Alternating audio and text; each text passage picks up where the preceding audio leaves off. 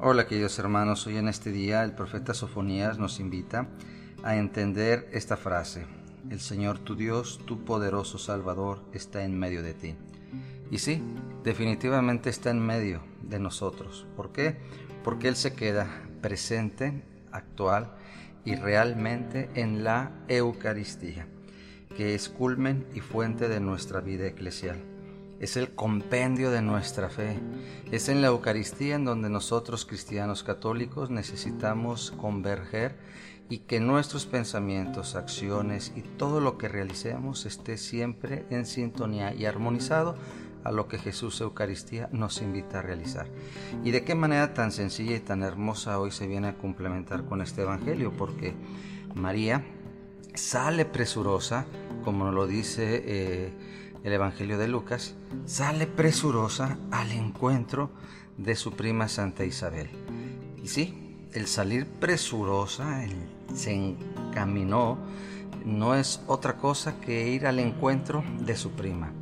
Desde ahí ya nos está enseñando mucho, nos está invitando a ir al encuentro del más necesitado, a ir al encuentro del prójimo, a ir al encuentro de nuestros familiares, de nuestros amigos, a ir al encuentro de aquel otro Cristo que está en la persona que puede ser conocida o desconocida.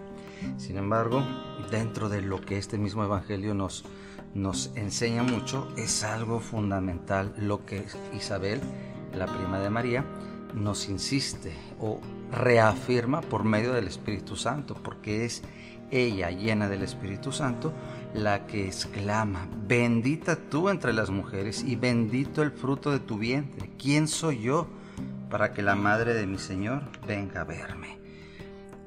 Necesitamos incrementar el ser hombres de espíritu, necesitamos incrementar el ser hombres y mujeres movidos por la Eucaristía, porque el movernos por la Eucaristía vamos a llegar a exclamar lo que Isabel exclamó a María.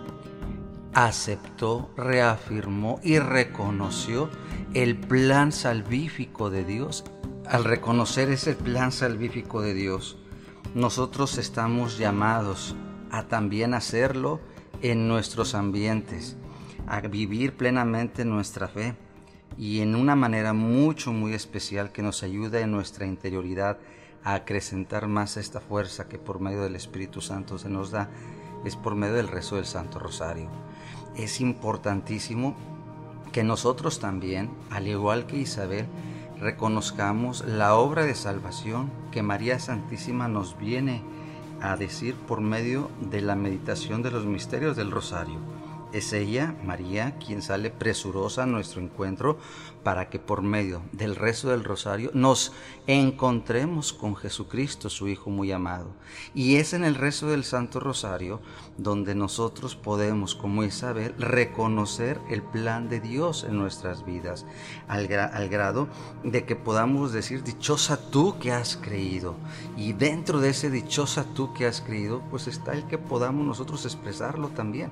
Por eso es fundamental que nuestras familias sigamos con el rezo del rosario en unidad, en amor, en paz, que nos, no nos gane la apatía, no nos gane el chantaje emocional y no nos gane otro tipo de pensamientos en donde nos quieran desvalorizar esta oración tan hermosa y que la Virgen María nos lo ha dado como un arma fundamental para mantenernos firmes y fuertes ante cualquier situación.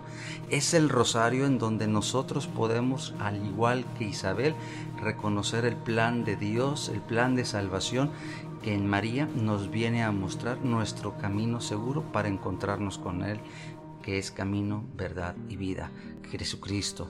Por eso, hermanos, te invito, quisiera exhortarte, eh, motivarte para que no bajemos eh, esa guardia y busquemos seguir eh, irradiando la santidad de Dios en esta oración que es tan hermosa para nosotros, que es el rosario, que es fundamental y que es allí donde se cumple también lo que hoy en la palabra nuestro Dios nos invita, a que junto con Isabel reconozcamos la grandeza de Dios en la persona de María y que al igual que ella salió presurosa al encuentro de Isabel, nosotros por medio del rosario salgamos presurosos al encuentro de los más necesitados, haciendo esa oración de intercesión, esa oración de petición por el más necesitado o por el familiar que más lo está ocupando y que nos fortalezca a todos en el Espíritu. Que la gracia y la fuerza del Espíritu Santo nos sigan irradiando para hacer la santa voluntad del Padre. Un saludo y que tengas excelente día.